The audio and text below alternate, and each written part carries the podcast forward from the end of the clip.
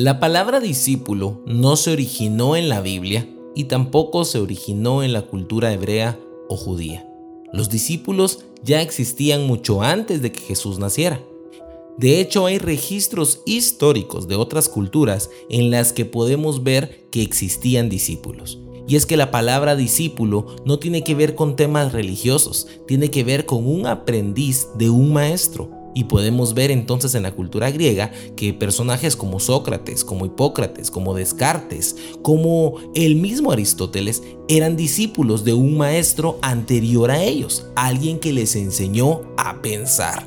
Así como lo escuchas, el discipulado no solamente se trata de enseñar a hacer algunas cosas, en realidad lo que el maestro está enseñándole al discípulo es a pensar. Y en la cultura griega abunda muchísimo el pensamiento repetitivo de los maestros sobre sus discípulos, que les heredaban filosofías. Pero cuando vemos nosotros el registro en la Biblia de lo que Jesús les estaba engendrando y enseñando a pensar a sus discípulos, no eran filosofías, no eran teorías y tampoco eran hipótesis que había que comprobar. Por eso Jesús dijo, yo soy el camino, yo soy la verdad y yo soy la vida. Con tan solo esas palabras, Jesús ya estaba mostrando no una superioridad intelectual, sino una superioridad en todo sentido. Es que Jesús es el Hijo mismo de Dios. Es que Jesús es parte del diseño de creatividad del Padre. Es que Jesús mismo es Dios. Y a diferencia de cualquier otro maestro, de cualquier filosofía, de cualquier cultura, no están investigando, no están asumiendo o generando hipótesis para experimentar si lo que están pensando es la verdad o no.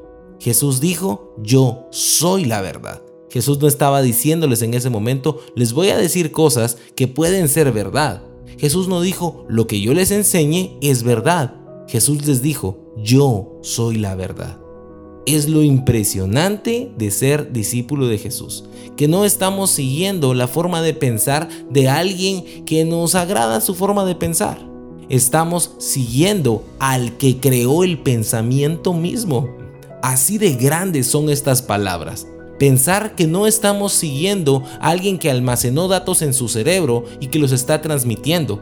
Estamos creyendo en las enseñanzas del ingeniero detrás del cerebro mismo. Estamos creyendo en el creador de todo el universo, de todo lo que existe. Y eso me lleva a la escritura para este devocional. Vamos a leer Juan capítulo 12 y versículo 26.